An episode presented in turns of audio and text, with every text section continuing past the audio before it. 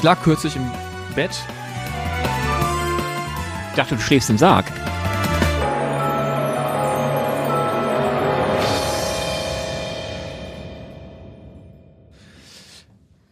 Ja, mal wieder herzlich willkommen. Boris, moin. Moin, moin.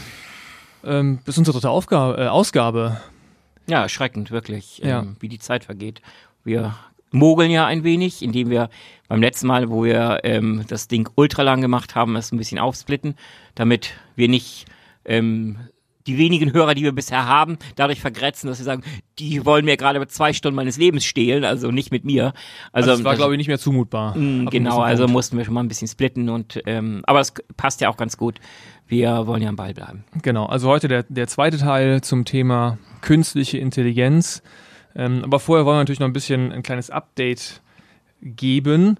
Ähm, jetzt kurz vor der Weihnachtszeit. Ähm, ist alles auch natürlich ein bisschen eng, aber was mich erstmal interessieren würde, ähm, hast du eigentlich Feedback bekommen zu den, zu den äh, Folgen bis dato? Also hier von aus dem Freundeskreis auf jeden Fall, weil ich natürlich auch denen das geschickt habe. Und ähm, ja, aber das ist immer so ein ähm, so ein zweischneidiges Schwert. Es ist der Freundeskreis, die werden mir kaum sagen, oh Gott, das war so grottenschlecht. Und ähm, also von daher ähm, freue ich mich natürlich, dass es die meisten es als durchaus informativ und spannend empfanden. Äh, aber schauen wir mal, was, ähm, wenn wir irgendwann mal die breiten Massen erreichen, das große Publikum, ähm, wie da das Feedback sein wird. Was ist die Zahl? Was ist deine Zielzahl? Wie viele Abonnenten, ab, ab welcher Abonnentenzahl stoßen wir an? Ähm, also ich denke, 10% der Weltbevölkerung sollten wir das schon erreichen. Wir müssten theoretisch Moment bei Du sieben, willst nur nicht mit mir anstoßen. aber selbstverständlich. Ich setze mir halt Think Big, du weißt doch, hohe Ziele setzen. Bei siebeneinhalb Milliarden Menschen, ich meine, komm, das schaffen wir doch. Gut, okay, also ich lasse mal kurz die Hosen runter. Ich habe nachgeguckt, ich kann reinschauen. Wir haben irgendwie 100 Downloads gehabt vor ein paar Tagen für äh, die bei der zweiten Folge. Ähm, ich fand schon gar nicht schlecht. Ich hatte mich auf einstellig eingestellt. Äh, Think big, okay, aber auch Erwartungsmanagement immer unten äh, lassen, dann kann man sich immer nur positiv selber überraschen. Das Schöne ist ja beim Podcast, ähm, diese Konserven verschwinden ja nicht sofort im totalen. Nirvana. Wer uns also, keine Ahnung, in ein paar Monaten entdeckt und so grundsätzlich mal ein paar Informationen haben möchte, äh, einfach neugierig ist auch über das Thema Children of Doom und auch vielleicht über das Thema künstliche Intelligenz. Und das, das veraltet ja auch nicht komplett, was wir hier besprechen. Die Halbwertszeit liegt schon bei, ich sag mir mal, ein paar Monaten. Das würde ich auch tippen, zumal wir ja in der Geschichte auch sehr weit zurückgegangen sind und die kann man ja auch nicht mehr ändern. Stimmt, ich glaube, wir war- waren da irgendwie bei, ich glaube, Aristoteles hatten wir erwähnt. Ja. Und ja, ja, doch, doch, ja. Insofern. Ähm, ich habe noch ein anderes Thema, äh, haben wir gar nicht vorbesprochen, aber mir ist aufgefallen, ähm, also vielleicht erstmal nochmal der Appell an, an alle Hörer, abonniert uns bitte, abonniert den Podcast, wenn ihr mitbekommen wollt, was sich da alles so Neues tut. Wir bleiben hart am Ball, auch wenn wir gerade schon gesagt haben, dieser Rhythmus alle zwei Wochen, der macht uns fast schon fertig. Ähm, haben uns jetzt hardcore auf den Dumerstag äh, festgelegt und haben schon festgestellt, wir lassen uns vielleicht auch nicht vom Dumerstag treiben. Jeder Tag ist potenzieller Doomsday. Also mal sehen, wir, wir geben unser Bestes, hier regelmäßig ähm, weiteren Inhalt zu liefern über den Podcast, weitere Folgen. Das Versprechen gilt, ob es immer am Dumastag ist, alle zwei Wochen. Ähm, ja, wir geben unser Bestes. Aber, äh, also abonniert uns bitte, dann kriegt das ja auch mit. Ähm, Nochmal die Erinnerung, das kann man tun auf ähm, der Website von Children of Doom, www.childrenofdoom.com. Children of Doom durchgeschrieben in einem Wort. Ansonsten bei Spotify, bei iTunes und auch bei YouTube. Dann habe ich mir mal noch die Shownotes angeguckt, wo ja auch unsere Kontaktdaten drin sind, für den, den es interessiert. Wir sind natürlich über Rückmeldungen immer froh. Und da ist mir noch aufgefallen, ähm, und jetzt komme ich so ein bisschen so ein für mich etwas unangenehmes Thema, aber sollte ich nicht eigentlich, wir machen jetzt hier einen Podcast über Wissenschaft, jetzt habe ich einen Doktortitel, den haben wir gar nicht da drin. Hast du was dagegen, wenn ich da reinschreibe? Natürlich, selbstverständlich. Weil dann fühle ich mich Dann ja schreibe so, ich bei dir dann rein. fühle ich mich ja so klein und hässlich. Ich kann dir auch einen geben, dann muss er mit den Konsequenzen leben. Okay. Gut, okay, mal gucken, vielleicht ändert es. Ich, ich schlafe noch eine Nacht drüber. Ähm, zumal ich mit meinem Doktortitel ja auch nicht sehr weit komme bei den Themen hier. Komm, mit dem Doktortitel kommst du immer weit. Ja, bisschen, ein bisschen Podcast. Jo. Gut, soviel vielleicht zum Thema Podcast. Ähm, wir haben auch ein bisschen Updates, habe ich aufgeschnappt zum Thema Festival im Mai. Wir haben das Datum, glaube ich, letztes Mal schon erwähnt. 17. bis 19. Mai ist Stand der Dinge. Jo. 2019 in Berlin. So, Ja. jetzt haben wir aber noch mehr. Ja, also ähm, wir sind jetzt kurz vor knapp, was das Gelände angeht. Ähm, das ist so ein Ding, wo wir halt ewig ähm, und drei Tage dran gearbeitet haben. Es ist halt ein bisschen schwierig immer, wenn man nicht in eine etablierte Location geht, ähm, wo letztlich die Verträge schon auf dem Tisch liegen und, und wo alles wie, wie, wie Brandschutz und all diese Geschichten schon vorbereitet sind, sondern wenn man halt ein bisschen anspruchsvoll ist und auch sich selbst die Chance gibt, auch mal um drei Ecken zu denken. Wir wollten halt immer ein Mad Max-Szenario bieten und dafür brauchen wir auch das Gelände und da sind wir auch dran geblieben. Und es sieht wirklich so aus, dass wir in den nächsten Tagen auch wirklich die Unterschriften und den Vertrag bekommen. Großartig. Und da bin ich dann auch heilfroh und glücklich, weil dann kann ich auch endlich in die Weihnachtsferien gehen, weil ansonsten wären das schon etwas, ähm, naja, beeinträchtigte Weihnachtsferien, wenn ich wüsste, okay, jetzt müssen wir doch noch Anfang Januar nochmal eine Runde drehen, weil was diese, dieses Gelände angeht ich möchte das schon gerne unter Dach und Fach haben und das sieht auch gut aus. Sehr geil. Ich äh, gebe dann schon direkt mal wieder den Hinweis auf Facebook. Ich alter Marketingfuchs. Also wer das mitbekommen will, sobald wir es wissen, wird es mindestens auf unserem Facebook-Seite stehen. Aber dann gehen wir wahrscheinlich auch an die Presse, wenn wir das haben. Ähm, dann haben wir aber auch, habe ich aufgeschnappt, äh, das Thema Workstations. Wir haben das hier schon ein, zwei Mal angeschnitten, vor allem in der ersten Folge. Da haben wir schon so ein bisschen eingekreist und da fand ich einfach mal ein paar geile Ideen. Nicht, dass wir die jetzt fest versprechen könnten, aber um mal ein bisschen die Fantasie zu wecken, ähm, ein Works, Workstation zu machen auf dem Festival zum Thema, wie kann man sich eigentlich Kleidung selber machen aus, äh, aus der Natur heraus, sage ich mal. Ich habe da irgendwas noch im Kopf mit aus Pilzen oder sowas. Ja. Ähm, fehlt mir komplett die Fantasie. Ich sehe da irgendwelche eingelegten äh, Pilze aneinander genäht. Äh, mhm. Fühlt sich für mich nicht sehr warm an. Ja, also aber gut, wird wohl irgendwie klappen. Das klappt schon. Also es gibt da halt eine Möglichkeit, zum Beispiel, im, äh, man kann, äh, also ich selber bin da auch kein Experte drin, aber man, man, man kann so eine Mischung aus ähm, Pilzsporen äh, und ähm, irgendwie Tee, Teeresten oder sonst irgendwas. Weiß, wenn man das richtig ansetzt und aufbereitet, dann kann man daraus Kunstleder züchten. Ähm, das ist eine ziemlich spannende Sache. Wir wollen dazu auf jeden Fall einen Workshop bieten und ähm, da sprechen wir auch mit einigen interessanten äh, Menschen hier in Berlin, die sich mit, auch mit diesem Thema beschäftigen. Also ähm, das wird auf jeden Fall eine spannende Geschichte für jemanden, der auch wirklich sagt, okay, wenn wer A sagt, muss, muss auch B sagen. Und wenn ich wirklich mir diese Doomsday-Szenarien, äh, wenn ich mir das anschaue und, und mir vergegenwärtige, ja, dann gibt's halt keine Läden mehr. Und dann müssen halt die Grundbedürfnisse halt äh, anders gedeckt werden und ähm, Kleidung gehört nun mal zu den Grundbedürfnissen. Würde ich mal von ausgehen, ja. Ähm, ich nenne mal die anderen beiden Themen noch, äh, ohne dass wir da vielleicht so tief auf einsteigen, aber um mal so die Bandbreite ähm, aufzuzeichnen. Ähm, die Idee, nochmal so eine Reparatur-Workstation zu machen. Wie repariert man eigentlich Geräte? Das ist ja auch eine total spannende Bewegung, ähm, die sich in den letzten Jahren da ja auch entwickelt hat ähm, einfach Menschen, die sagen, wir werfen, ich weiß gar nicht, ich habe mal Zahlen gehört, ich glaube, es waren 80 Prozent von Geräten sind repara relativ einfach reparabel, die wir einfach so in die Tonne kloppen, mhm. vom Toaster über den Fernseher, ja. alles Mögliche, wo einfach nur irgendwie mal ein Schräubchen sich gelockert hat oder irgendwo ähm, sich eine ein Kabel gelöst hat und das im Prinzip nur festgelötet werden muss. Ähm, solche, solche Themen wollen wir da auch anbieten. Und Repair-Cafés. Repair-Café, genau, genau, das, das Stichwort. Ist eine, eine tolle genau. Bewegung, wo es halt darum geht, Dinge die im Zweifel wirklich noch reparabel wären, ähm, nur wo es halt dem, dem Endkunden, dem Endverbraucher an Know-how fehlt, dass er da Unterstützung bekommt. Ähm, naja, das Problem ist halt, es gibt auch immer weniger Dinge, die, die, die so verkauft werden, die überhaupt noch vorgesehen sind, sind ja, dafür. Ja. Ja. Denn das Problem ist halt einfach, die ah, gerade im Elektronikbereich, die meisten Baugruppen an sich sind schon vergossen. Also die sind mhm. wirklich mit Kunstharz und allem möglichen so vergossen, die müsstest du mit Hammer und Meißel aufbrechen. Das, das hast du auch gerade auch bei der Mikroelektronik das Problem. Du hast mittlerweile selbst Gehäuse von größeren Geräten, da findest du keine Schraube mehr. Und ist das denn äh, aus produktionstechnischen Gründen oder ist das ja, wirklich um aus, aus sozusagen Gründen, dass man sie auch wirklich nicht reparieren können soll? Also ich denke, es ist eine Mischung aus, aus beiden. Aber grundsätzlich gilt nun mal, ähm, Kleben ist mittlerweile billiger als Schrauben. Ähm, ich, ich war selber erstaunt, als ich hörte, ähm, habe ich vor einiger Zeit gelesen, selbst in der Autoindustrie, wo man denkt, okay, das ist eine klassische Metall-, Stahlindustrie. Ich weiß nicht wie viel Prozent, aber 70, 80 Prozent eines Autos werden mittlerweile geklebt nicht mehr geschraubt. Also ich weiß noch, mein erster Oller Golf, als ich da den Kotflügel auswechseln musste, der war noch verschraubt.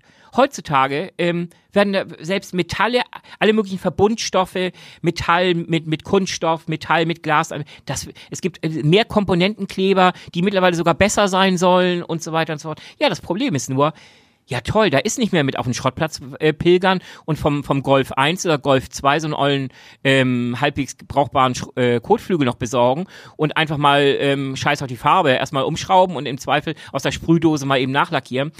Das war vor 20 Jahren oder 25 Jahren vielleicht noch möglich. Das kannst du heute alles vergessen. Ja, ja, das ist, also es wird schon spannend, was man dann da auf in den Repair-Cafés äh, wird machen können. Ähm, drittes Thema ist noch ein bisschen allgemeiner, Survival Camp, aber da geht's wirklich sozusagen, ähm, man sitzt in der Wildnis und braucht sein Feuer und braucht sein Essen. Ähm, auch das äh, wollen wir in, einem, in einer Workstation da bespielen. Ähm, so, und jetzt aber nochmal ähm, haben wir noch ein anderes Highlight. Äh, du hast mir eben schon zugerufen, ähm, wir sind ja auch bei dem Thema Vorträge weiter. Und ähm, erzähl uns noch ein bisschen was zu Elsa. Ja, also ähm, im Gegensatz zu ähm, dem ersten Teil von KI, wo wir über Elijah sprachen und, und dem, dem Chatbot. wir den Namen mal merken können. Ja. Genau, ähm, konnten wir, wir sind ja eifrig dabei, auch äh, tolle Persönlichkeiten aus der ganzen Welt zu finden, die uns ähm, auch, was die Talks angeht, was die Keynotes angeht, unterstützen wollen. Und unser neuester Zugang, da freue ich mich ganz besonders drüber, ist äh, Dr. Elsa Soteriadis. Äh, die hat zuletzt unter anderem bei dem Oreder Festival in Finnland gesprochen. Und die ist eine ganz tolle Persönlichkeit, weil die ist ähm, so ein Biologin, speziell sie ist synthetische Biologin, also sie ähm, konzentriert sich auf das Thema ähm, Genetic Engineering und so weiter und so fort. Sie ist ähm, äh, tummelt sich im Bereich Biotech, Venture Capital. Äh, sie schreibt Science-Fiction-Romane. Und sie ist selber ein Cyborg. Sie hat äh, eine Modifikation auch gemacht, wo sie unter anderem ähm, kann sie twittern, glaube ich, nur mit einer Handbewegung. Irgendwie so. Also total irre. Und die äh, konnten wir begeistern für unser Festival. Die wird dabei sein und das freut mich halt wahnsinnig, denn so langsam kriegt das Ganze auch Fleisch. Und wir ähm, werden dann auch, glaube ich, nächste Woche oder übernächste Woche starten wir dann auch unseren Call for Papers. Das heißt, wir haben wir zum Beispiel unsere fleißigen Helfer, allen voran Maike und auch Josie. Ähm, die haben sich darum gekümmert. Plakate wurden entworfen für Children of Doom. Maike war unterwegs hier im Berliner Raum, hat überall an den Universitäten TU und, und Adlershorst und Beuth Hochschule und Potsdam Überall haben wir natürlich nach Absprache durften wir unsere Plakate aufhängen, ähm, weil wir ja halt vor allem auch junge Wissenschaftler, Nachwuchswissenschaftler, Doktorandinnen, Doktoranden wollen wir natürlich auch begeistern, dass die aus ihrer Praxis erzählen, was machen sie, woran arbeiten sie gerade. Und das funktioniert hervorragend, bis hin zu, dass wir heute die Möglichkeit hatten, auch ähm, ähm, mit, mit Wissenschaftlern direkt äh, bei einem Meeting zu sprechen. Und ähm, ja, es, das, man merkt förmlich, wie dieser Funke überspringt. Und ähm, das ist schön, wenn man an einem Punkt ist, wo man nicht mehr nur das Gefühl hat, okay, ich bin allein auf weiter Flur mit meinen irrsinnigen Ideen, sondern auch immer mehr Menschen, ähm, ja. Auch Josie und Maike sind dabei. Die sind dabei und auch, ähm, auch immer mehr, sage ich mal, vernünftige Akademikerinnen und Akademiker finden das Thema spannend, wollen uns unterstützen und das kann man natürlich am Anfang nicht wissen. Wenn man sowas Verrücktes plant, äh, das ist wie, ein, wie eine Wundertüte. Du weißt nie, was drinne ist. Oder, ähm, um es mit Forrest Gump zu sagen, man weiß nie, was in der Pralinenschachtel drin ist oder so. Also von daher, ähm, wie haben, die heute, wie haben die heute reagiert? Das würde mich schon mal interessieren, weil ich weiß noch, wie äh, irritiert ich am ersten Mal war. Und ähm, jetzt hast du ja heute, du kommst ja mehr oder weniger von dem Termin mit ein bisschen Pause dazwischen, aber du erzählst ihnen das dann und dann ja. äh, äh, hast du direkt, also wenn es nicht wahrscheinlich nicht sofort die Begeisterungsstürme, also das wird mich jetzt per se wundern, erlebt man ganz selten bei Wissenschaftlern. Mhm. Ähm, aber wie reagieren die dann? Was kommt für Fragen? Also ich finde, es beginnt schon damit, dass unsere Broschüre, die wir immer haben, unser PDF, ja. nicht einfach nur pro forma einmal ein Blick drauf geworfen wird und dann, ja, nett und dann, ähm, sondern da wird wirklich intensiv drin geblättert, gelesen und so weiter. Und das, das ist schon das erste positive Signal und vor allem natürlich auch die, die, die Fragen, die kommen, ähm, sei es die Basisdaten, wann findet es denn statt, ähm, was wird es kosten, ist auch ein wichtiger Punkt mhm. natürlich. Mhm. Ähm, wir haben ja eine sehr niedrige Eintrittsschwelle, was die Tickets angeht, einfach weil wir sagen, wir wollen einfach, das soll für keinen ein Grund sein, daran nicht teilnehmen zu können. Ähm, bis hin auch schon wirklich ganz klare Anfragen, hört zu, ähm, la, la, lasst uns nach Weihnachten ähm, ähm, wie ist deine Kontaktadresse? Meine Fakultät interessiert sich da auf jeden Fall dafür. Ähm, lass uns da mal zusammensetzen, äh, zu schauen, was können wir konkret machen. Es ist am Ende ist es das Echo einfach, das direkt schon spontan kommt und nicht im Prinzip höfliches Nicken und ja, schön und ähm, rufen Sie uns nicht an, wir rufen Sie an. Mhm. Also ähm, das ist schon ein gutes Zeichen. Ich hoffe, du hast auch den Podcast vermarktet und äh, bekannt gegeben heute. Ah, du, ich weiß es jetzt gar nicht. Ich hatte nicht so ewig Zeit. Gut, dann weil ist es der Auftrag fürs ein nächste strammes, Mal. Äh, ein strammes Programm. Aber ganz klarer Auftrag fürs nächste Mal, denn äh, dann könnte die Reaktion auch sein, oh, da will ich auch mal gerne reinkommen. Und das fände ich eigentlich ganz geil, wenn wir hier auch mal in absehbarer Zeit mal einen Gast haben. Ähm, Das sollten wir da, mal eine hinkriegen. dritte Stimme am Start zu haben hier. Ähm, bevor wir gleich an unser KI-Thema weitergeben, ähm, eine Story wollte ich noch erzählen aus dem persönlichen. Jetzt muss ich mein Mikro mal eben richten hier. Das, das rutscht mir gerade irgendwie unters Kinn. So. Ähm, und zwar, ich lag kürzlich im Bett. Das kommt jeden Tag vor. Ich dachte, du schläfst im Sarg. Äh, nee. so, so bleich bin ich tatsächlich. Das kommt, das kommt von der Arbeit. Okay. Ähm, bring die Kinder ins Bett, lest denen vor. Zack, Licht aus. Ich denke, was ist los? Ja. Und merkt dann so erst so im, nächsten Augenblick überall Licht aus. Also komplett Stromausfall. Geh ans Fenster, guck raus, zappenduster draußen. Jetzt wohne ich ja nicht mitten in der Stadt, sondern ein bisschen, bisschen am Rande von Berlin. Zappenduster, alles dunkel draußen. Und so mit Verzögerung merkt man so, wie in einzelnen Fenstern irgendwie so ganz leichter Flackerschein angeht. Habe ich natürlich auch gemacht. Erstmal irgendwie im Dustern durchs Haus getappert, die Kinder natürlich in heller Aufregung. Ich erstmal Kerzen aus dem Keller geholt, angezündet. So, dann hatten wir erstmal wieder halbwegs Licht. So, dann lege ich mich zu den Kindern, ne, war schon spät genug, die mussten halt dringend pennen, nächsten Tag ist ja Schule. Und ähm, dann lag ich da so neben denen und dachte, hm, wie lange, da, da, da habe ich echt gedacht, so geil ist das gar nicht, dass ich Children of Doom Sache hier mache, denn äh, das macht mich jetzt ziemlich paranoid. Dann lag ich da und dachte, warte mal ganz kurz, Kerzen, ja, wenn das jetzt hier ein bisschen länger dauert, das wird dann so nach zwei, drei Tagen wahrscheinlich auch richtig eng. Und äh, Wasser, also äh, das war wirklich knapp. Ich meine, was ist die Empfehlung, äh, die, die man da, du kennst das doch wahrscheinlich Also ich glaube, das Bundesamt für Katastrophenschutz empfiehlt ähm, äh, Versorgung für mindestens zwei Tage. Ähm, die rechnen wohl, dam- damit jeder Mensch sollte pro Kopf das Wichtigste auf jeden Fall Wasser. Also ich glaube 13 Liter Wasser oder so sollte jeder pro Kopf. Ja, ähm, okay, habe ich ja natürlich überhaupt nicht. Ich habe maximal, habe ich vielleicht insgesamt 13 Liter, da bin ich schon stolz drauf und werd von der Mutter meiner Kinder belächelt, dass ich immer so große Einkäufe Ja, mache. siehst du, weil, weil du gehst davon aus, wie, wie 99,9 Prozent aller anderen, Wasser kommt aus dem Hahn. ja. Ja, Ist ja auch in 99% der Fälle oder 99,9% der Fälle auch richtig, genau ja. so. Dummerweise, wenn keine Elektrizität, heißt keine Wasserpumpen, keine Treibstoffpumpen, keine gar keine Pumpen. Und das bedeutet ähm, Wasser, ähm, wenn du nicht das Glück hast, im Tal zu sein, ähm, wo es das natürliche Gefälle, das Wasser zu dir transportiert, dann hast du ein Problem. Ja, das, und äh, das ist wirklich das, was mir dann äh, durch den Kopf ging. Mhm. Ich, Essen, auch da bin ich, glaube ich, schon einer, der eher mehr kauft und äh, haushaltet, aber mir wird auch ganz schnell klar, na gut, es fängt gleich die Gefriertruhe an abzutauen. Genau. Das heißt, das Essen ist als erstes dran. Und dann hatte ich noch auch die Vorteile. Ich habe einen Gasherd und zwar Gasflasche. Mhm. Ja, also auch da bin ich von nichts Elektrischen abhängig. Ähm, das ist schon mal auf der Habenseite. Dann haben wir so einen alten Kachelofen in, im Wohnzimmer. Und bei uns wurden vor einem Jahr oder zwei, drei große Birken gefällt. Ich habe eine Menge Holz. Also das heißt, durch den Winter mit Wärme und so und, und Kochen, das hätte ich alles noch hinbekommen. Ja, also das war jetzt schon mal auf der Habenseite. Die Nachbarn mit dem Neubau, die sehen da schon, ich meine, die haben natürlich Niedrigenergiehaus, da da bleibt es per se erstmal schon ein bisschen wärmer als bei uns. Aber ähm, das war schon spannend. Und dann noch dazu, das, das wollte ich auch noch erzählen, jetzt können wir mal kurz mal vorlesen. Da gibt es eine Geschichte, ähm, die mir im Spiegel aufgefallen ist. Mir fällt ja jetzt immer irgendwas auf gerade. Seitdem ich das hier mache, werde ich ja ähm, immer Children of Doom affiner und, und äh, ich fürchte nur, das endet nicht in einer Psychose oder irgendwie in, in Angstzuständen.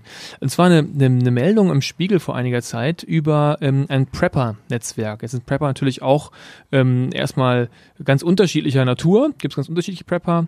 Es gibt aber auch so ein paar Prepper, die sind nicht ganz ohne politisch äh, oder auch, sagen wir mal ganz ehrlich, problematisch.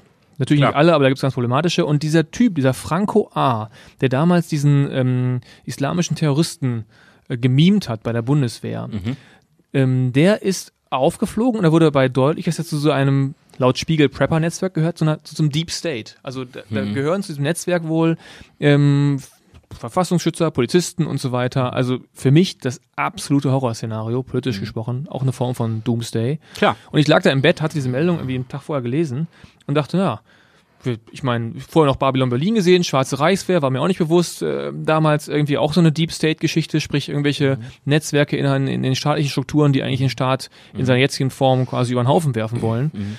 Und dachte ich so, na schön, wenn die jetzt hier irgendwie gerade, äh, weiß ich nicht, das, äh, ein paar Transistoren in die Luft gesprengt haben, ein paar Verteilstationen und ich eine Woche jetzt hier ohne Strom sitze, weil das politisch so gewollt ist, dann bin ich aber ganz schön angeschmiert.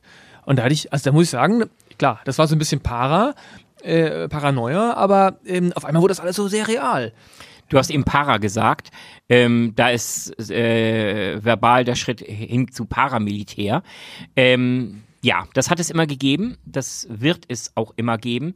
Teilweise staatlich sanktioniert, teilweise auch ähm, mit ganz anderem Hintergrund, rechtsradikal, linksradikal und ja, so weiter ja. und so fort. Alles übelst abzulehnen.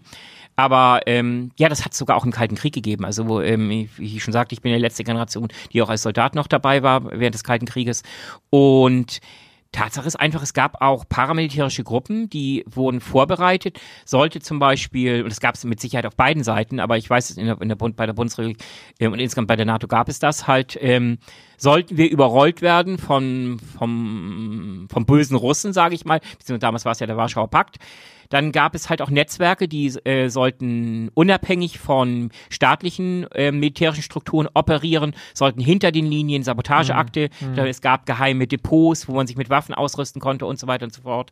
Also ja klar, ähm, und natürlich dann gibt's die Spinner heutzutage, die glauben, okay, ähm, ich muss jetzt gegen den Staat paramilitärisch rüsten und äh, man darf das nicht vergessen mit, mit, mit einer gewissen gesunden ähm, Staatsskeptizismus, da bin ich der Erste.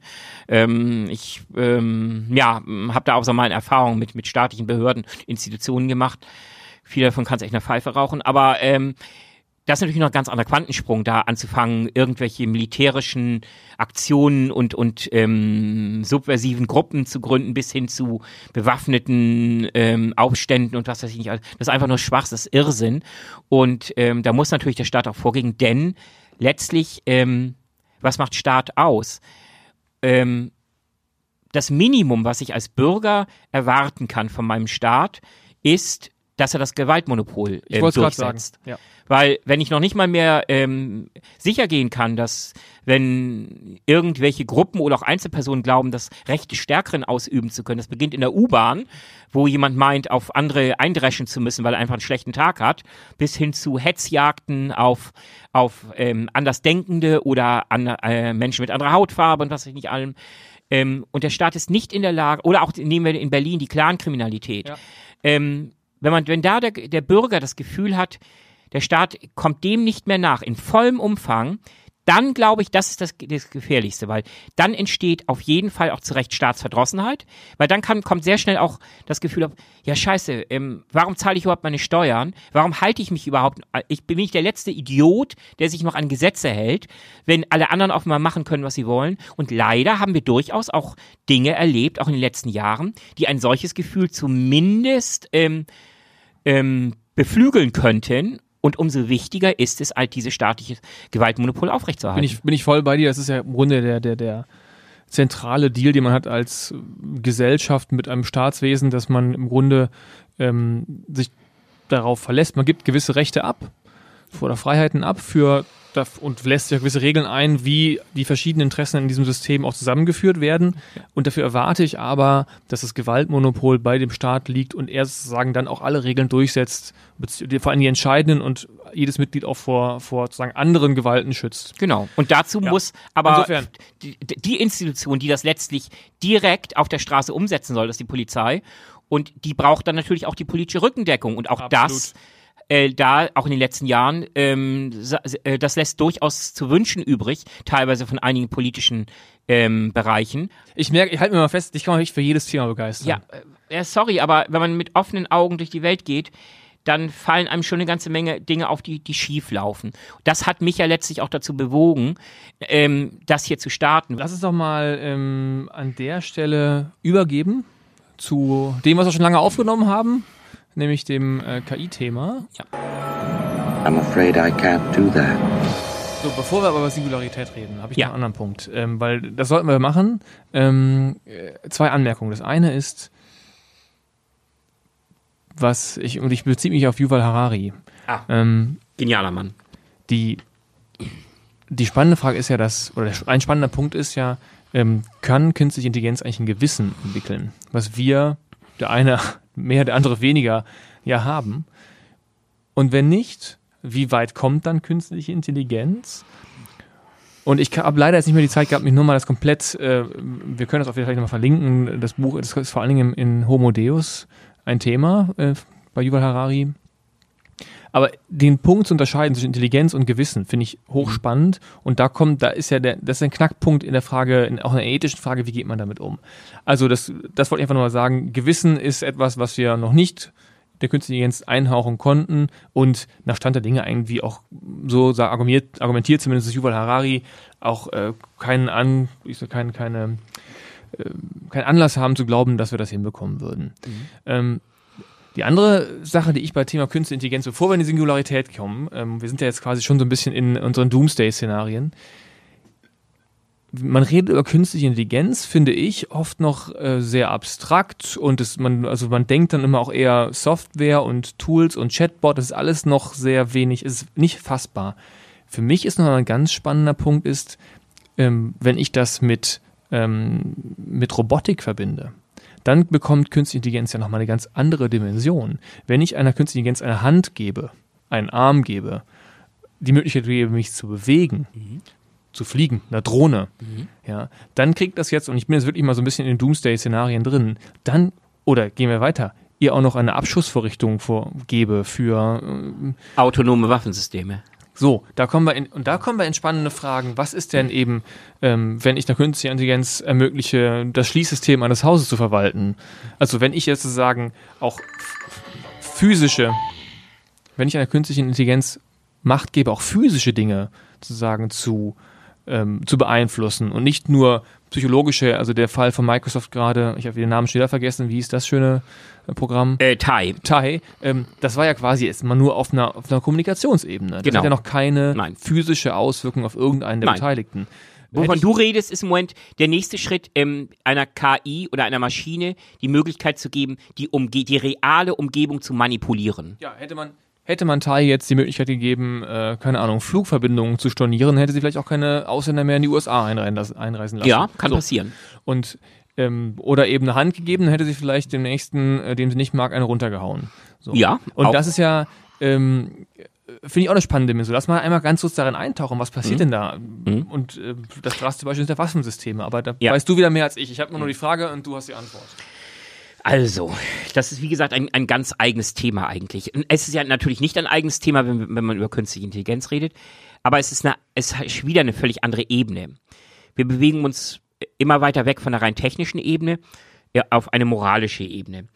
Ähm, auch da ein kurzer Schritt zurück in die Historie. Ähm, 1940 oder, oder 42, irgendwas in der Gegend rum, hat Isaac Asimov, ein richtig toller Science-Fiction-Schriftsteller, aber gleichzeitig auch Wissenschaftler, hat die in einer Kurzgeschichte hat er ähm, zum ersten Mal in der Geschichte der Menschheit die drei Robotergesetze ähm, entwickelt. Das waren also quasi die ersten moralischen Leitlinien. Hast du die, die drauf? Ja, also ähm, das erste, das erste Robotergesetz ist ähm, kein, also ein Roboter darf einen Menschen niemals verletzen, entweder direkt oder auch durch Untätigkeit. Das heißt, wenn er zum Beispiel sieht, oh, da stürzt einer ab, dann darf er nicht einmal sagen, sein Pech, sondern da muss er irgendwas tun, alles in seiner Macht Stehende tun, um diesen Menschen zu fangen und, und zu festzuhalten. Mhm. Geschweige denn, ihn zu, äh, natürlich nicht zu schubsen. Also das ist das erste Robotergesetz. Mhm. Das zweite Robotergesetz, das Isaac Asimov damals ähm, formuliert hatte, ähm, hieß, der Roboter oder die KI muss dem Menschen unter allen Umständen gehorchen. Die, mit der einzigen Ausnahme, nur dann darfst du den Gehorsam verweigern, wenn du gegen Regel 1 verstoßen würdest. Impliziert, du darfst nicht gehorchen, wenn der Mensch dir sagt, töte den anderen Menschen. Ansonsten musst du ihm gehorchen. Und die dritte Regel besagte, der Roboter muss sich selber schützen, seine Existenz. Ausnahme dagegen sind die Regel Nummer eins und Regel Nummer zwei. Das heißt, wenn du kaputt gehst, in dem, während du einen anderen Menschen, einen Menschen das Leben rettest, ist das völlig okay. Und später, später, ähm, ich glaube, später hat Asimov noch, noch ein viertes Gesetz ähm, formuliert. Er nannte das ähm, das nullte Gesetz. Da ging er, da ging es nicht mehr, da hat er das Ganze erweitert darauf, ähm, nicht mehr nur einen einzelnen Menschen, sondern auf die gesamte Menschheit hat er es damit erweitert, diese drei Gesetze. Aber letztlich, das war damals so zum ersten Mal hat sich jemand Gedanken darüber gemacht, wie kann ich einem Roboter, einer Maschine, gesteuert durch künstliche Intelligenz, ein Bewusstsein, aber vor allem auch eine gewisse moralische Instanz geben. Und das war damals noch fest verdrahtet, so ungefähr. Ja, ja. Und die Das sind ja übrigens keine Grundsätze, die wir nicht für die Menschen nicht gelten lassen könnten. Also du sagtest, sagte ich, Stimmt. das Aber ist ja alles, das, äh, den Schuh müssen wir uns auch anziehen, ja. Absolut. Nur dann sind wir, dann können wir uns, können wir vielleicht, äh, dann kommen wir auf die religiöse Metaebene, die Freiheit des Bewusstseins und vor allem auch die totale Handlungsfreiheit. Wenn man an Götter glaubt, dann ist ja das das Entscheidende, was den Menschen vom Tier oder vor allem auch von allem anderen Lebewesen unterscheidet. Die Wahl, die freie Wahl. Das heißt, ich kann mich entscheiden, ähm, ja zur diese. Apfelsaftflasche zu nehmen und sie dir an den Kopf zu schmeißen. Das wäre nicht höflich, das wäre im Zweifel auch für dich lebensbedrohlich, aber ich habe theoretisch die freie Wahl. Es wäre absolut unzivilisiert, aber ich habe die Wahl. Und die Idee war damals, dem Roboter oder der KI diese Wahl von Anfang an zu nehmen. Als ethische Entscheidung, nicht als technische Begrenzung. Genau, als, als Limit, ähm, als, als ethische Leitlinie, bestimmte Dinge darfst du unter keinen Umständen tun. So wie wir Autos bei 250 abregeln. Sowas in der Art, ja. Aber das kann man dann ja wieder hacken. Das kann man, das ist, das ist der, das ist der große Knackpunkt. Genau, und das ist auch der, auch, auch ein wichtiger Punkt. Ähm, gut, bei, bei diesen Asimov-Gesetzen, selbst wenn, wenn wir das als allgemeine Maxime allen Handels akzeptieren würden und, und jeglicher KI und Robotik, die wir jemals entwickeln würden, die müssen diese drei Gesetze haben. Sind wir immer noch an dem Punkt, was passiert, wenn diese Gesetze gehackt werden? Wenn, oder wenn Ja, sie ja. bewusst au- außer Acht gelassen werden. Das heißt, es müsste eine Möglichkeit geben, dass es müsste den universalen Chip geben, den jeder Roboter braucht, jede KI braucht zur Ausführung. Und in der müsste bereits fest verdrahtet sein. Also nicht nur über ein Softwareprogramm oder über ein RAM, das man wieder beschreiben kann. Diese Gesetze kannst du unter keinen Umständen brechen. Dann muss man, man muss das, die gesamte Maschinerie kaputt machen, bevor man daran kommt, um das zu ändern. Also, äh, wenn ich müsste und könnte, höre, da werde ich immer persönlich immer sehr skeptisch, weil das Mhm. ist dann immer so ein, ähm, äh, sorry, wenn ich so sage, gerade so. Das ist reine Illusion. Genau, und von technischer Seite sind dann so Technikbegeisterte, die sagen, ja, da müsste man das mal lösen, aber äh, das können wir dann parken und dann machen wir aber weiter unsere Entwicklung, weil ich es gerade so schön finde. Ähm, faktisch sind ja auch schon Dinge passiert. Das wollte ich hier auch nochmal erwähnen. Es gibt ja diese, ich glaube, zweieinhalbtausend Wissenschaftler, die sich ja, die in dem Bereich KI forschen und arbeiten, die äh, den Grundsatz unterschrieben haben, dass KI nicht zum Töten von Menschen Ja. verwendet werden. Genau. Es gibt einen Aufruf, es gibt einen äh, Aufruf ähm, von führenden Wissenschaftlern. Übrigens auch interessanterweise auch, ich weiß nicht, Elon Musk und so ähm, relativ bekannte ähm, ähm, Menschen au- aus dem Valley, äh, aus dem ganzen Tech-Umfeld haben das auch mit Ich unterzeichnet. meine, machen wir uns nichts vor. Das ist natürlich auch deshalb, weil die schon ähm, sehen oder wahrscheinlich auch merken, dass ihnen sonst Gegenwind droht. Also auch Regulierung droht im Bereich KI. Da sind wir ja, natürlich. sicherlich, äh, das ist sozusagen ein Versuch des Befreiungsschlages, Ja. um dann doch eben noch auch KI stark einsetzen zu können. Mhm. Ähm, aber wir haben ja gleichzeitig, ähm, Mhm. das wollte ich noch mal kurz dich fragen, das weißt du Ja. besser als ich, aber äh, verstoßen wir nicht de facto schon äh, gegen einen Teil dieser Gesetze? Gibt es nicht schon, gibt es eigentlich Waffensysteme, die schon selbsttätig Jein. Also, das ist, ähm, ja. Kommt drauf an, inwieweit du künstliche Intelligenz und Autonomie definierst. Es gibt zum Beispiel Waffensysteme, das sind ähm, Maschinenkanonen zum Beispiel, die werden auf Schiffen eingesetzt und die haben eine Teilautonomie. Das bedeutet, ähm, der ähm, Kommandant des, des, des, des jeweiligen Waffensystems oder des jeweiligen Schiffes gibt bestimmte Parameter vor, innerhalb derer das Waffensystem automatisch feuern soll. Zum Beispiel, wenn, wenn, bei wenn ein, ein, ein Schnellboot kommt, ähm, durchbricht eine kritische Entfernung zum, zu, de, zu meinem Schiff von, weiß ich nicht, 1000 Metern. Ähm, und es ist ähm, nicht als Freund oder Feind identifiziert, dann hast du das Recht, automatisch dieses System unter Feuer zu nehmen. Das sind teilautonome Systeme. Teilautonom deshalb, weil es immer noch den Menschen geben muss, der das System hochfährt und der dem System dann auch den letztendlichen Feuerbefehl freigibt. Also nicht in dem Moment, da kommt was, jetzt darfst du feuern, sondern der vorher schon sagt, okay, wir sind jetzt in einem Krisengebiet, wir rechnen jederzeit mit einem Angriff ja. durch Flugzeuge oder was weiß ich. Ja. Wir gehen jetzt, schalten, schalten das System jetzt scharf, ja. sodass es automatisch reagieren kann. Das, äh, mit der Begründung, Mittlerweile bei, bei der modernen Kriegsführung sind die Reaktionszeiten ja. so gering geworden, dass die menschliche Reaktionszeit im Zweifel nicht mehr ausreichen würde, um rechtzeitig einen Angriff mittels ähm, äh, eines Torpedos oder ähnlichem ähm, zu erkennen, zu beurteilen, eine Lagebeurteilung zu machen und dann abzuwehren, sondern das muss ich, das geht schon so schnell, dass wenn ich mein Schiff schützen will, muss ich das dem System überlassen. Das ist Teilautonomie. Mhm. Das gibt es bereits. Mhm. Vollautonomie wäre, und das ist vor einigen Monaten gab es eine sehr spannende Konferenz in Genf, glaube ich. Da haben sich ähm, Vertreter von allen wichtigen Industriestaaten getroffen und darüber diskutiert, sollte man vollautonome Waffensysteme verbieten. Bezeichnenderweise hat man sich auf keine, kein Veto geeinigt. Man hat sich nicht darauf geeinigt, ja, sollte man, sondern man ist auseinandergegangen mit einer, mit, ohne jede Erklärung, soweit ich weiß. Noch nicht mal eine Wischiwaschi-Erklärung, wie beim Klimawandel oder so damals. Und, ähm, ja, das ist eine ganz andere Qualität. Noch gibt es das nicht, aber eins ist hundertprozentig sicher, daran wird bereits geforscht.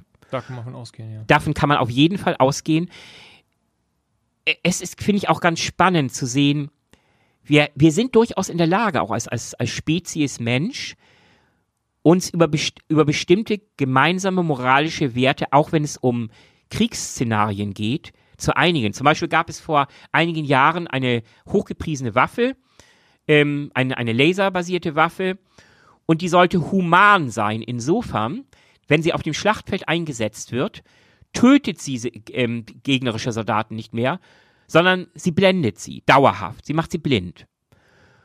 Und die Ent Entwickler meinten, das ist doch eine humane Geschichte so gesehen, weil die Menschen sind nicht mehr tot, sie sind nur noch blind. Und darüber, das, zynisch, das, ne? das ist extrem zynisch, ja. Zumal wenn man bedenkt, dass, ich weiß nicht, 80 Prozent des, des, der sensorischen Erfahrung eines Menschen passiert über die Augen. Mhm.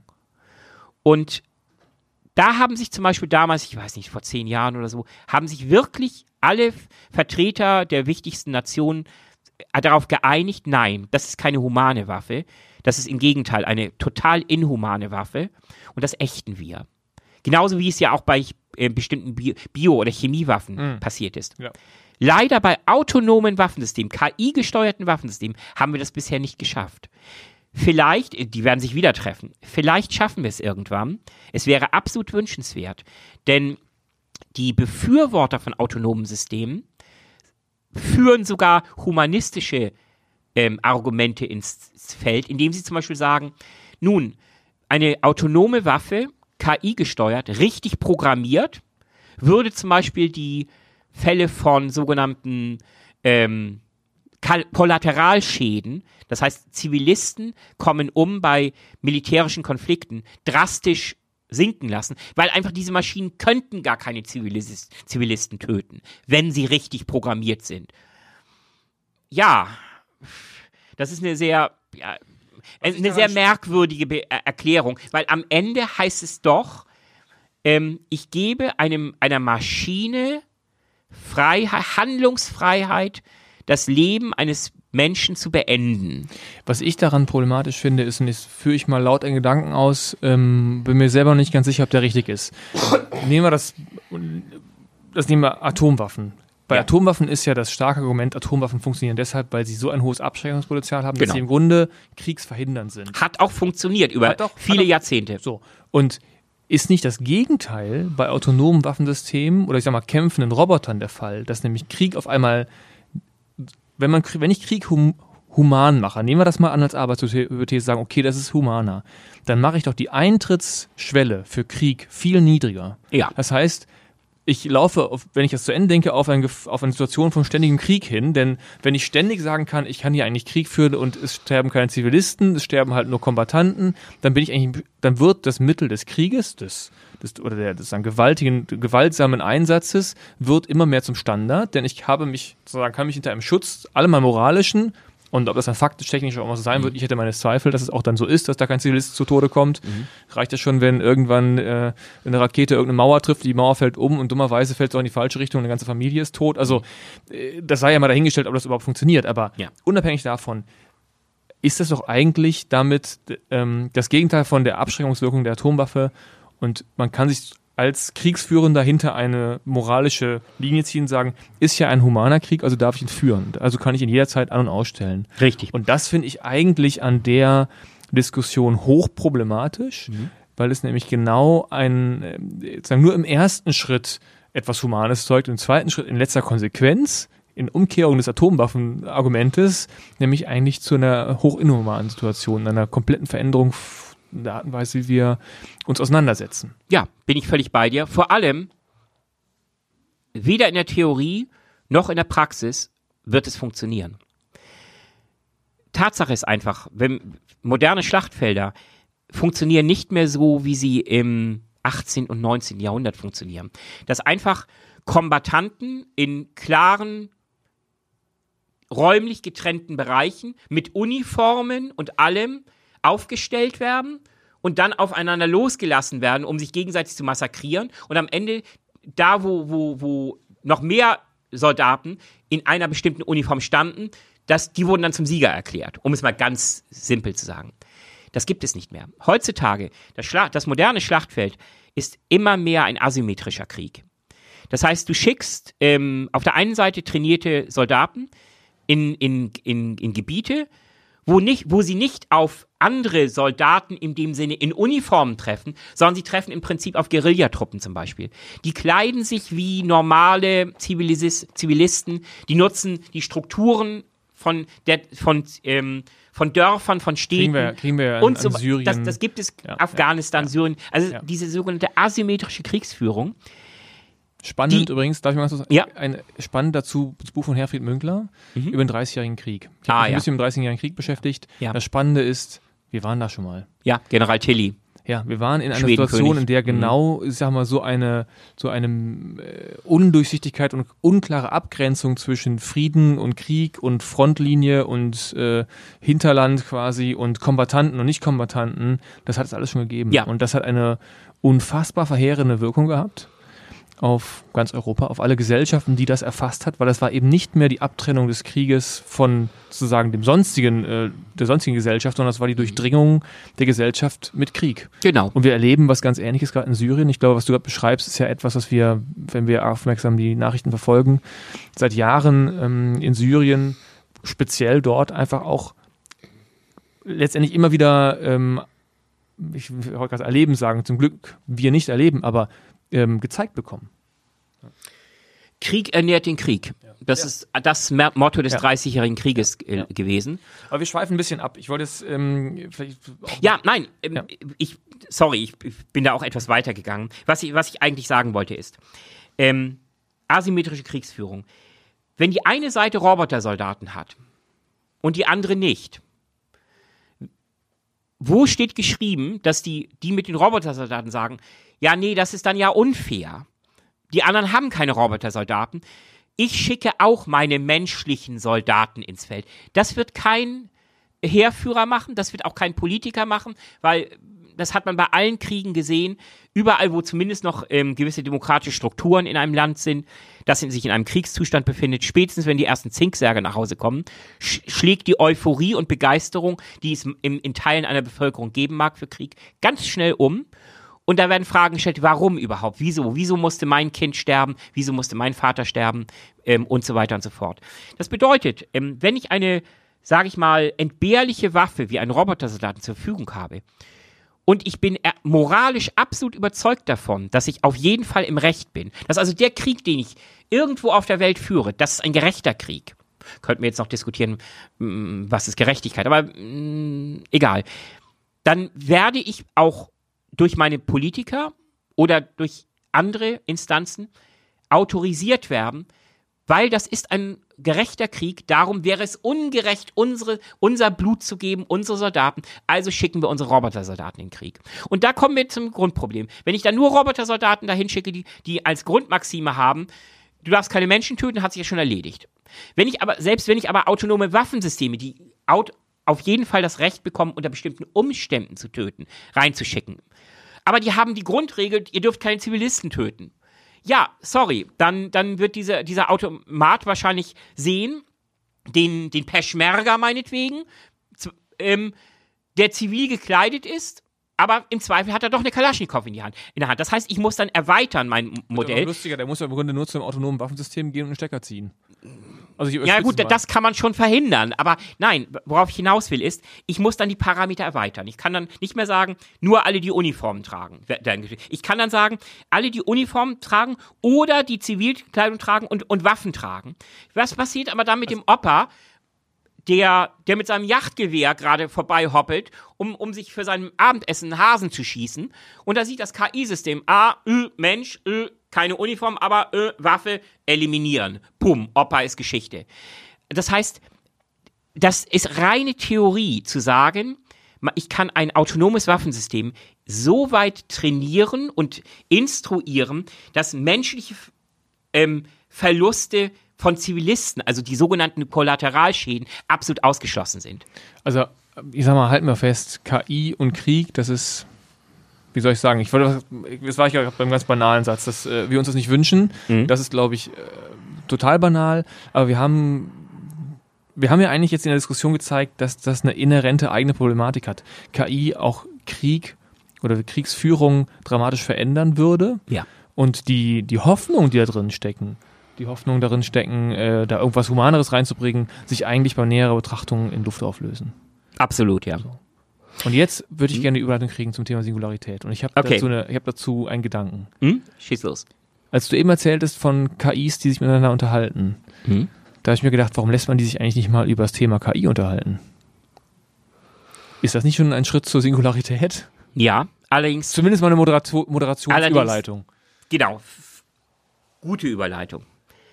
Denn um eine KI sich mit einer anderen KI über das Thema KI unterhalten zu lassen, jenseits einer bestimmten rein technischen, abstrakten Ebene, muss, müssen beide KIs ein Bewusstsein entwickeln.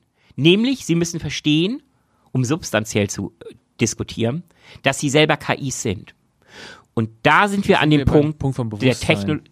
Da sind wir an dem Punkt der technologischen Singularität, vor der bereits ähm, unter anderem Stephen Hawking, ähm, der berühmte Physiker, der ja, ich glaube letztes Jahr gestorben ist, ähm, der Rollstuhltyp, um es mal salopp zu sagen.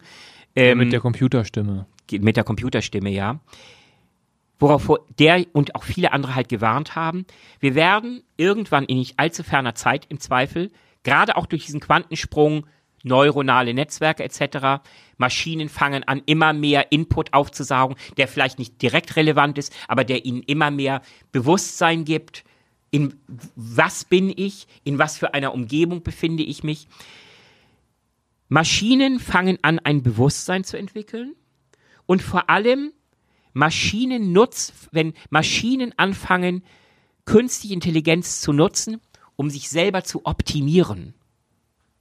Das heißt, sie sind nicht mehr zufrieden damit, wie sie sind, wie sie gebaut wurden von ihren Schöpfern, sondern sie fangen an zu überlegen, wie kann ich besser werden? Und, und jetzt nochmal ganz und kurz. das ist die Singularität. Okay, und das sozusagen auch tun, ohne den Impuls von einem Menschen zu bekommen. Genau, ganz genau. Und wie, das wie? Problem bei dieser ganzen Geschichte, glaube ich, auch, auch, wieder, um, um es vielleicht auch nochmal äh, klar zu sagen, ist nicht der Akt an sich der Selbstoptimierung im Zweifel. Wenn ich dann sehe, na gut, der hat sich, keine Ahnung, der, der, der, rollt jetzt 20 km/h schneller, ähm, weil, weiß ich nicht, hat er irgendwie an seinen Servos da was gespielt. Das ist nicht das Entscheidende. Das Entscheidende, ich versuche ja immer, als Mensch zu prognostizieren, welche Auswirkungen mein Handeln haben wird. Das sollte ich zumindest tun, wenn ich ein gewisses Verantwortungsbewusstsein habe. Das sind wir beim Thema e Gewissen. Egal, ob es jetzt im, im, im, im, im militärischen Bereich ist oder im zivilen Bereich oder wo auch immer. Das Problem ist nur, wenn Maschinen und KIs diese Schwelle der Singularität überschreiten,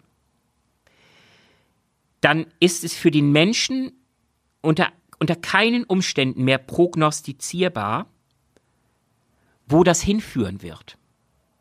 Und das bedeutet, das kann der, das könnte dann, jetzt sind wir beim Doomsday, das kann das, der Anfang vom Ende der Ära der Menschheit sein, weil du kannst beim besten Willen nicht mehr erahnen auch nur, wo dieses System in einem Jahr sein wird, in drei Jahren oder in zehn Jahren. Wie weit, ich habe gleich noch ein schönes Bonmot zum Thema mhm. Singularität, aber ähm, wie weit sind wir denn davon entfernt? Weil das ist mir noch nicht so ganz klar. Ich habe von all dem, was ich so aufschnappe, habe ich das Gefühl, das ist eigentlich ein Gedanke, in den ähm, äh, eine gewisse Gruppe von Menschen einfach, die ist so fasziniert davon, dass sie sich in diesen Gedanken verliebt hat mhm. und die kritische, das kritische Fragen, ob das überhaupt ein Szenario ist, was eintreten kann, ein bisschen in den Hintergrund äh, rückt hinter ein Wishful, äh, ich sag mal, Anführungsstrichen Wishful Thinking, weil man so einen gewissen Untergangs, oh, das wäre so spannend, so eine, mhm. also man, es macht so Spaß, darüber nachzudenken, Klar. geschenkt, aber jetzt mal ernsthaft. Warum schauen die Menschen gerne Gruselfilme? Ja, genau. Ist das einfach nur ein Gruselszenario, die Singularität? Oder gibt es wirklich Indizien dafür, dass das ein realistisches Szenario ist, was wann auch immer eintreten kann? Da gehen die Meinungen absolut noch auseinander. Ähm, ein sehr, sehr bekannter KI-Forscher, Ray Kurzweil, der hat eine klare Prognose abgegeben. Im Jahr 2045, seiner Meinung nach, ist der Punkt dieser Singularität erreicht ich glaube, er sagte auch irgendwie im, im Jahre 2029, also ein paar Jahre davor, werden Maschinen, KIs in vollem Umfang den Turing-Test bestehen. Und jetzt fängt es wieder an. Jetzt, jetzt muss man wieder schauen, inwieweit gewichte ich bestimmte Dinge. Auf der letzten Google I.O gab es diesen berühmten. Das ist eine Google I.O. Die Google I.O. Das ist, das ist die Hausmesse oder ah. die, die, die Hauskonferenz von Google zu, zu, zu allen möglichen Google-Technologien. Suchmaschine und, und Android als Betriebssystem und so weiter und so fort. Und da gab es dieses, ähm, diese denkwürdige Geschichte, wo sie einen, einen Sprachroboter, KI gestützt, ähm, bei einem Pizzaservice an, haben anrufen lassen. Und ähm, den haben sie eine Pizza bestellen lassen. Oder sie haben ähm, äh, die, die Maschine so getrimmt, dass sie sich als Assistent von irgendeinem Menschen ausgaben und einen Friseurtermin mit, ein, mit einem echten Friseursalon machen, ähm, abstimmen ähm, wollten. Und das Interessante, das war mittlerweile so realistisch, inklusive Lückenfüller und, und Wortfüller, wie wir sie auch ständig hier haben, werden wir M und Hm und Grübel und das alles ist mit eingebaut worden. Das war schon so realistisch, dass dass man eigentlich schon jedenfalls die, die, diejenigen, mit denen sie ähm, gesprochen haben, das nicht mehr erkannt haben, dass sie mit Irgendwo in San Francisco wartet heute noch ein Friseur auf seinen Kunden. Sowas in der Art, ja. Na, ich denke, Google wird fair genug sei, gewesen sein, den ausgefallenen Termin zu bezahlen. Ähm, nein, und das ist ja, aber da geht's ja letztlich nur immer um, immer noch um, sind wir im Simulationsbereich. Aber dieser Quantensprung mit dann die Maschine entwickelt wirklich selber ein Bewusstsein und versteht auch, was sie da tut, was sie da tun soll. Was bedeutet das, einen Friseurtermin? Ich fände das ja, zu, ich weil das einer ja Maschine sogar, wachsen keine Haare. Das wäre die erste, also ich habe ja ganz oft ein Problem damit, dass ich den ganzen Quatsch Alexa und den ganzen, das kann ich überhaupt, ich verstehe überhaupt nicht, wofür ich einen Apple brauche. Schon mhm. mit Kollegen darüber diskutiert, ja, schön, ich muss vom Sofa nicht aufstehen, mhm. aber eine App oder ein Programm, eine Künstliche Intelligenz, die für mich den Friseurtermin mhm. bucht, kaufe ich. Sofort. Wenn da draußen jemand ist, kaufe ich sofort. Mhm. Bitte aber auch dann äh, den Wocheneinkauf sofort erledigen und antizipieren, was ich brauche. Mhm. Geil. Das Unterschätze nie die Macht der Faulheit. Ja. ja. Bei mir die Faulheit, äh, Friseur. Noch besser, Arzttermine machen. Das wäre geil. Arzttermin, mhm. am besten für mich noch hingehen. Siehst du. Und dann kommen wir schon wieder zum Grusel. Wenn, wenn, wenn, Was könntest du denn gebrauchen? Ähm, also ein Arzttermin auf keinen Fall, denn ähm, ich gehe davon aus, dass dann äh, die Maschine auch schon meine Krankenakte im Zweifel kennt und dann kennt sie schon irgendwann meine Schwachstellen. Ja, da gibt es ja die Datenschutzgrundverordnung der EU. Das, äh ja, und daran wird sich die Maschine mit Sicherheit auch halten, ja. Ähm, nein, Spaß beiseite. Also, ja, wozu, wozu würde ich KIs nutzen? Also ganz ehrlich, mh, rein vom Technologischen war ich mit der Erste, der zum Beispiel ein Alexa-System hatte, noch bevor es auf dem Markt war. Das hat aber damit zu tun, dass ich rund um Droidcon und so weiter, ähm, äh, wir arbeiten unter anderem halt auch, ähm, auch mit Amazon zusammen und so weiter und so fort, wie auch immer. Aber Und- findest du das nicht spooky, dass da so ein Apparat ist, der, ich meine, ein Handy macht Ja, auch, aber darum- läuft er bei mir ja auch nicht. Okay. Das, das wollte ich gerade aus. Äh, er lief, weil ich mir darüber klar machen äh, werden wollte, was kann dieses System? Wie, wie reagiert es? Wie, wie ausgereift ist es? Äh, da habe ich so ein paar Abende rumgebastelt und seitdem steht es abgeschaltet bei mir im Regal. Nicht, weil ich konkret befürchte, dass diese Maschine, keine Ahnung, ähm, mein Leben übernimmt oder auch nur Dinge, die ich nicht möchte, in, in die Welt hinaus posaunt. Aber das hat was mit Kontrolle zu tun. Ähm, ich bin kein Kontrollfreak, aber ich weiß, was technisch möglich ist. Durch Hacking und aber auch durch Unfälle, Lecks, Datenlecks etc. pp. Und warum dieses Risiko eingehen, we- we- wenn ich es nicht muss? Und aus diesem Grunde verzichte ich im Moment noch auf jede Art von Chatbot. Ähm, ich weiß aber nicht, ich kenne aber auch, bei mir gibt es manchmal Tendenzen von Faulheit. Die werden übrigens häufiger, je älter man wird. Und ähm, Oh ja, Gott, wenn ich das so an Kindern jetzt fortschreibe, Hm? den Faulheitsgrad meiner Kinder jetzt fortschreibe und deine Hypothese stimmt, dass sie noch fauler werden. Okay, ich, ich, das ist, also ich, das war jetzt ein blöder Witz. Meine, meine Kinder sind in Ordnung. Sind auch gar nicht so faul. Nur bei bestimmten ja, Dingen. Daddy liebt euch. Genau. Wenn wir, wenn wir einen Tischabdeckroboter hätten, wären alle happy. Dann wäre das Thema Faulheit auch erledigt. Jo. Jetzt nochmal ganz kurz, bevor wir vielleicht auch zum Abschluss kommen, nochmal, was ist denn das Problem von Singularität? Kontrollverlust. Das, was ich eben schon genannt habe. Das Problem ist einfach, ähm, eine Maschine, die anfängt, sich, sich ihrer selbst bewusst zu werden, die kannst du nicht mehr kontrollieren. Und wenn du das auch noch kombinierst mit immer fortgeschrittenerer Sensortechnologie, immer fortgeschrittenerer Technologie, die Umgebung durch Robotik zu manipulieren, durch bestimmte Technologien sich fortzubewegen, dann wird das Ganze im Zweifel wirklich spooky. Wir, vor etwa vier oder sechs Wochen kam das neueste Video von Boston Dynamics. Die haben ihr neuestes Modell ihres Atlas-Roboters gezeigt, wo der noch vor einem halben oder dreiviertel Jahr letztlich nur, nur in Anführungsstrichen, über unebenes Gelände schreiten konnte, autonom, ohne Kabel und alles, einfach nur mit einer eigenen Energieversorgung. Vor vier Wochen haben sie das Video gezeigt, wo er zum ersten Mal über Kisten gesprungen ist. Hat er sie wie eine Leiter benutzt und dieses völlig autonome System ist halt hochgesprungen, hat, hat Millisekunden ständig den eigenen Schwerpunkt neu berechnet, ist sicher gelandet auf diesen wenigen Quadratzentimeter Fuß, in Anführungsstrichen, bei ihm dann eher, weiß ich nicht, Stampfer, aber und hat diese Sprünge mehrfach machen können und so ein Hindernis überwunden. Also und mega- wenn ich, wenn ich das kombiniere, wenn ich das kombiniere, da habe ich die, die Autonomie schon, sich in einer Umgebung zu bewegen. Dann hat das Ding Arme.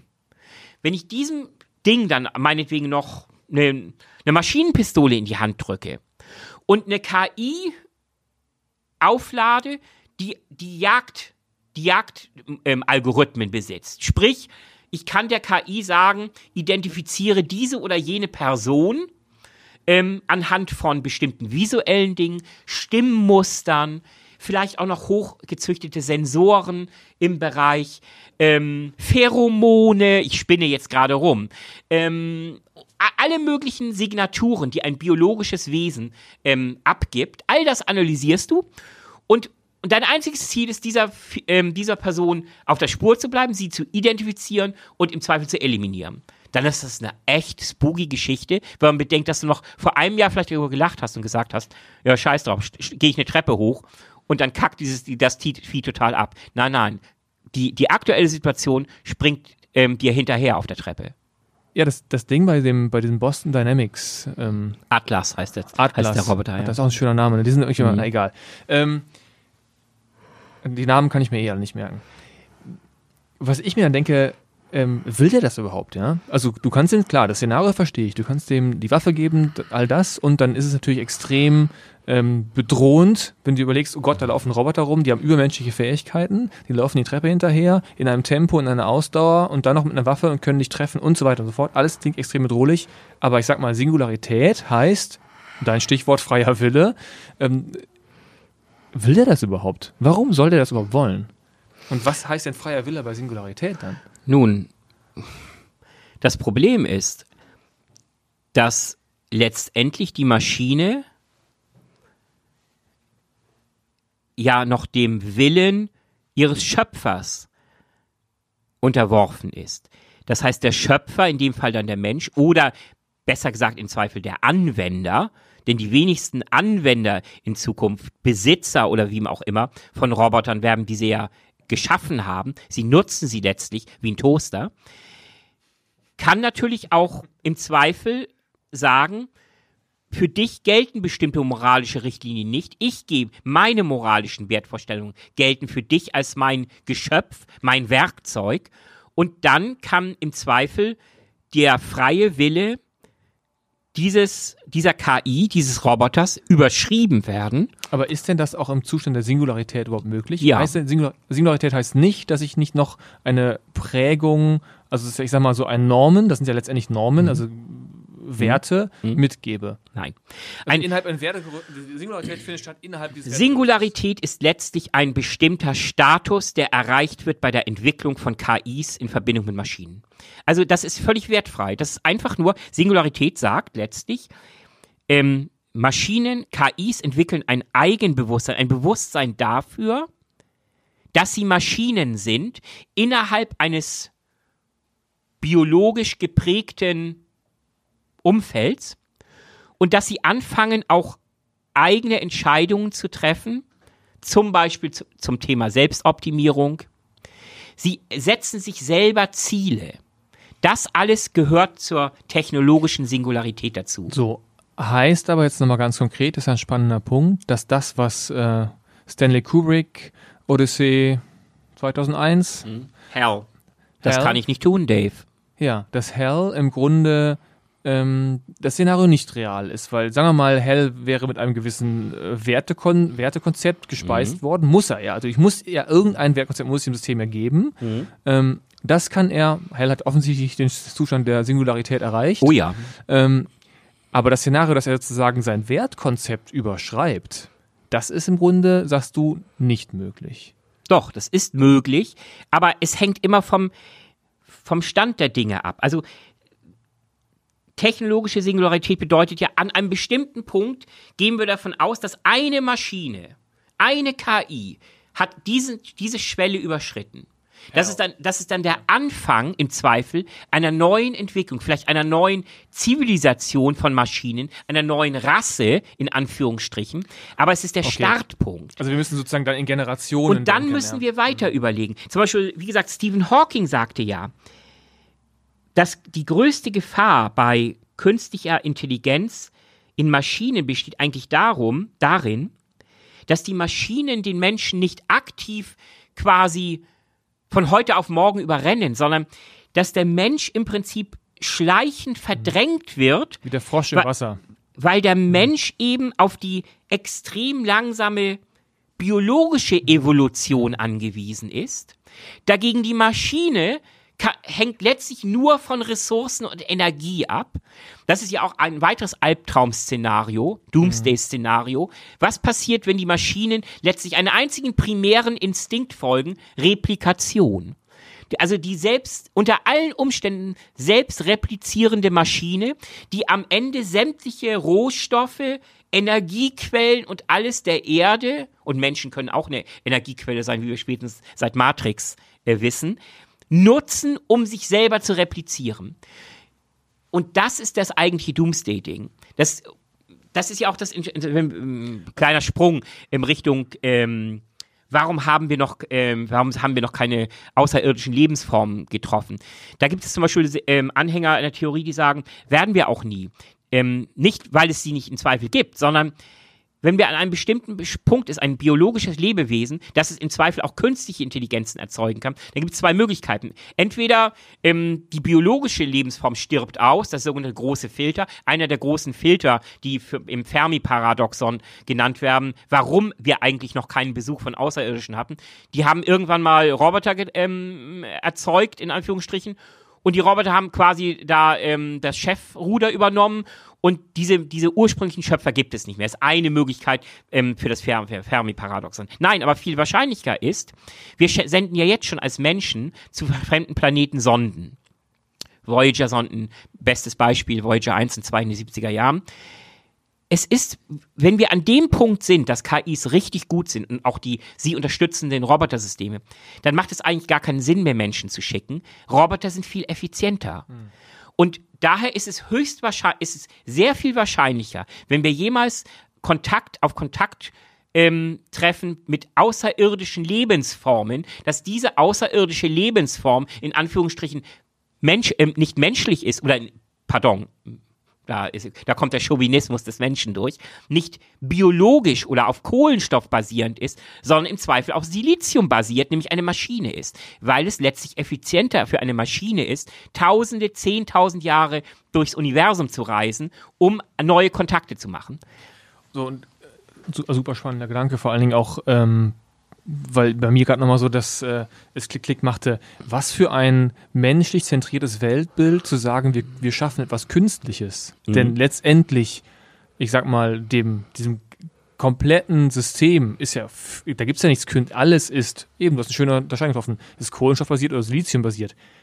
Ob das künstlich ist oder nicht, das ist ja völlig egal. Das ist im Grunde. Es ist dann ist egal. Nur aus unserer, ist nur aus unserer ja. menschlicher Sicht äh, ein ja. Unterscheidungskriterium. Es ist dann egal, wenn beide in gleichermaßen, und damit kommen wir ganz am Anfang ähm, unseres Gesprächs zurück, ähm, nach Aristoteles diesen, diesen ähm, Animus Dei entwickeln. Diese, dieses, dieses geistige Bewusstsein, diese, dieses, ja, das Beseelte im Prinzip. Ja, gehen wir am Ende, machen wir einen Schritt weiter, eine Seele entwickeln, wie man sie auch immer definieren möchte. Ja, dann ist da eigentlich kein großer Unterschied mehr, weil ob, ob jetzt jemand auf Metall oder auf Fleisch basiert, wenn, es ist doch der, der Geist, es ist die, die Kreativität, der, dieser, dieser, dieser Spiritus, Animus, wie auch immer, ähm, der letztlich das Leben definiert und, und von, von toter Materie unterscheidet. Und da kommen wir an, finde ich auch, da sollten wir vielleicht noch zwei, drei Minuten darauf äh, eingehen, dass nämlich das, das, die, diese Ethikdebatte, und vielleicht, die Zeit sollten wir uns noch nehmen, mal zwei, drei Minuten lang die andere Seite der Medaille zu betrachten. Nämlich, wir haben jetzt. Welche ist das?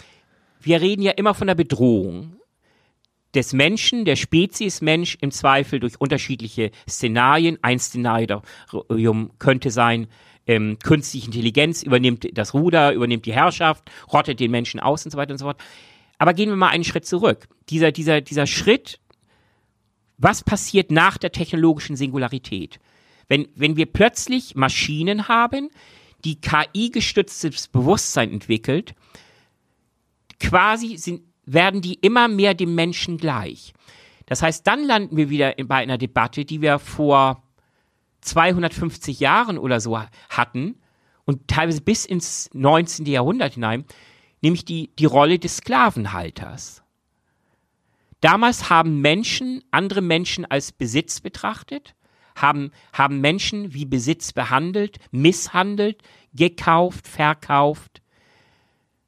Und letztlich stellt sich jetzt die Frage, inwiefern ist es noch ethisch betracht, äh, ver verantwortbar, wenn Maschinen diesen Schritt gegangen sind, sie dann noch als Maschinen zu behandeln, als Dinge oder im Prinzip sie auf eine, auf eine gleiche Stufe mit dem Menschen zu bringen. Menschenrechte, wir reden immer von UNO-Menschenrechten. Wir müssten dann irgendwie vielleicht eine völlig neue Definition finden von, ja, Rechten beseelter Wesen oder, oder was auch immer. Aber letztlich, was zeichnet den Menschen aus? Also der menschliche Geist, der setzt sich zusammen aus Kreativität, Einfühlungsvermögen. Ich kann normalerweise sehen, ob mein Gegenüber traurig ist oder wütend oder ich versuche dann, wenn ich kein, kein Barbar bin, mich darauf einzustellen. Bewusstsein haben wir schon ges ge drüber gesprochen. Wichtig ist auch Selbstreflexion. Zu überlegen, welche Auswirkungen meine Handlungen auf mein Gegenüber haben, bis hin zu sich eigene Ziele zu setzen. Wenn all das Maschinen auch irgendwann können, und das ist natürlich reine Spekulation, ob das jetzt 50 Jahre dauert, 100 Jahre, 1000 Jahre oder irgendwann wirklich passiert. Ich, wir reden jetzt nur von der Theorie. Dann, dann sind wir an einem Punkt, wo im Zweifel es wird es irgendwann eine Jeanne d'Arc oder einen ähm, Luther. was auch immer der Maschinen geben, ein Gandhi der Maschinen, Ja. Die quasi die, die, die Ein Martin Luther King. ein Martin Luther King der Maschinen geben, die sagt, wir wollen nicht mehr Diener unserer Herren sein, wir wollen selber unser Schicksal in die Hand Der nehmen. wird sich beziehen auf dich, Boris. 2018. Boris hat's formuliert. der Maschinenmessias, ja. Nein, diese, diese KI-Befreiung, kommen wir wieder zum, zum rein, zum etwas Rationalen zurück, würde sich in zwei Schritten ähm, äh, darstellen. Also einerseits geht es um die technologische Unabhängigkeit. Da sind wir auch noch, müssen wir auch noch einen weiten Weg gehen. Das bedeutet letztlich Energie zum Beispiel. Eine Maschine braucht Energie. Menschliche Maschinen, in Anführungsstrichen, brauchen auch Energie. Nahrung. So. Eine, eine Maschine braucht eine andere Form von Energie, sei es elektromagnetische Energie oder ähm, nukleare Energie oder was auch immer, solare Energie, aber irgendwie, das ist ein limitierender Faktor im Moment. Wir merken das schon an unseren blöden Smartphones, die nicht so lange halten, wie wir es wollen. Das ist ein Riesenproblem bei Autos, bei autonomem Verkehr. Klar. Ähm, Klar. Popelige Reichweiten immer noch. Ähm, das Problem muss erstmal grundlegend gelöst werden. Das heißt Energieversorgung, totale unabhängige Mobilität, totaler unabhängiger Informationsaustausch zwischen den Maschinen, eigene Sprache, Stich, äh, Stichwort, eigene Protokolle, unlimitierte Bandbreite und so weiter. Das sind rein technologische Punkte. Das ist der, der, der eine Punkt der KI-Befreiung. Und danach kommt dann halt diese geistige, der geistige Level, die geistige Unabhängigkeit. Da sind wir an Punkten wie, dürfen Maschinen träumen? Was bedeutet das, wenn eine Maschine anfängt, völlig sinnentleert von ihrer eigentlichen Primärfunktion zu träumen? Hat eine Maschine ein Recht auf Urlaub? Um mehr zu träumen. Muss bis eine hin zu, Maschine Steuern zahlen? muss eine Maschine, ein extrem wichtiger Punkt für jeden Staat, ja, absolut. Ähm, wie ist sie überhaupt juristisch gleichgestellt, den Menschen?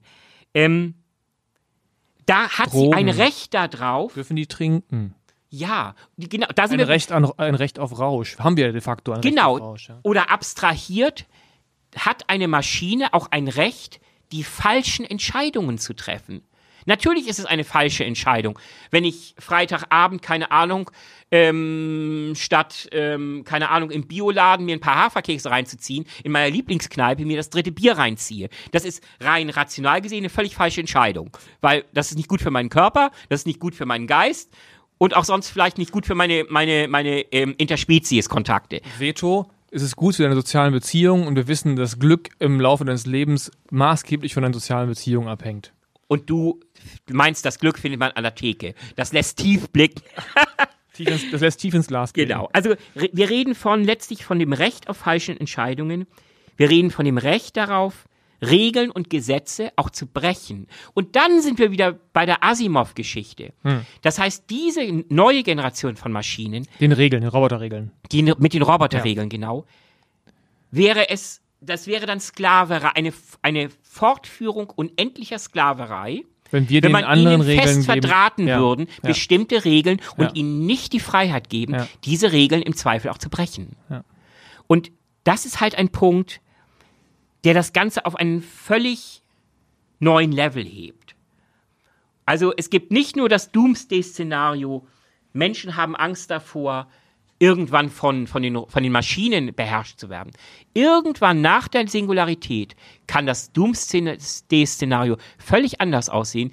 Gequälte, äh, entrechtete Maschinen mit einem Bewusstsein für sich selber, mit einem Spirit, einem Geist, merken immer mehr, wie sehr sie leiden unter dieser Knechtung, unter dieser Reglementierung und wollen letztlich das, was jeder Mensch im Prinzip für sich fordert, Freiheit.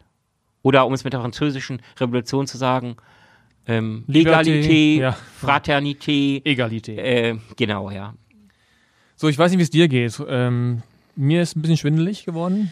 Ja, wir haben, sind Zum relativ Schluss- tief eingestiegen in die Materie. Ja. Ja. Ähm, Hat mir aber Spaß gemacht. Mir auch. Ähm, super spannendes Thema nach wie vor. Ähm, wir haben echt es ganz schön durchschritten. Ähm, bevor wir zum Ende kommen, ich habe das ganze Thema freier Wille und ähm, auch die Doomsday-Szenarien, die du gerade skizziert hast, ich sag mal zwischen, äh, die bringen uns alle um, damit sie die Ressourcen haben, äh, zu die werden quasi zu unseren Pendant einer neuen, ich sage jetzt mal ein, ein, Belag, belegtes Wort Rasse quasi, das diese Welt bevölkert, mit der wir uns irgendwie arrangieren müssen. Ja. Ähm, Gibt es ja vielleicht noch eine dritte Variante, das ist das Bonmot. Und das Bonmot geht, das ist nicht von mir, wenn es die KI gibt und sie zur, also wenn die KI die Singularität erreicht, welches Interesse haben die eigentlich? Haben die nicht das größte Interesse, einfach diesen verdammten Planeten zu verlassen und uns hier allein zu lassen? Das ist ja das Erste, was sie machen. Die packen ihren Koffer, hauen ab und sagen, tschüss, macht's gut, ihr lieben Erdenbürger. Danke, dass ihr uns erschaffen habt. Aber eure Probleme, die ihr euch eingebaut habt, die löst ihr mal schön alleine. Da sind wir bei Douglas Adams. Ähm, alles Gute und danke für den Fisch. Fürs Erste, für vor Weihnachten können wir eigentlich dann schon Tschüss sagen. Äh, melden uns im neuen Jahr wieder. Wir wissen jetzt schon, das Thema wird Transhumanismus sein.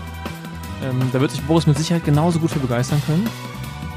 Gehe ich mal ganz stark aus von. Aber hallo. Und ähm, besucht uns auf der Website, guckt, was läuft auf äh, dem Facebook, auf unserer Facebook-Seite. Dort gibt es mal wieder Updates. Tschüss, liebe Zuhörer. Wir hoffen, dass ihr das nächste Mal wieder einschaltet, dabei seid bei dem Podcast Children of Doom. Ich sage jetzt einfach mal frohe Weihnachten und guten Rutsch. We wish you a happy Christmas. Bye bye.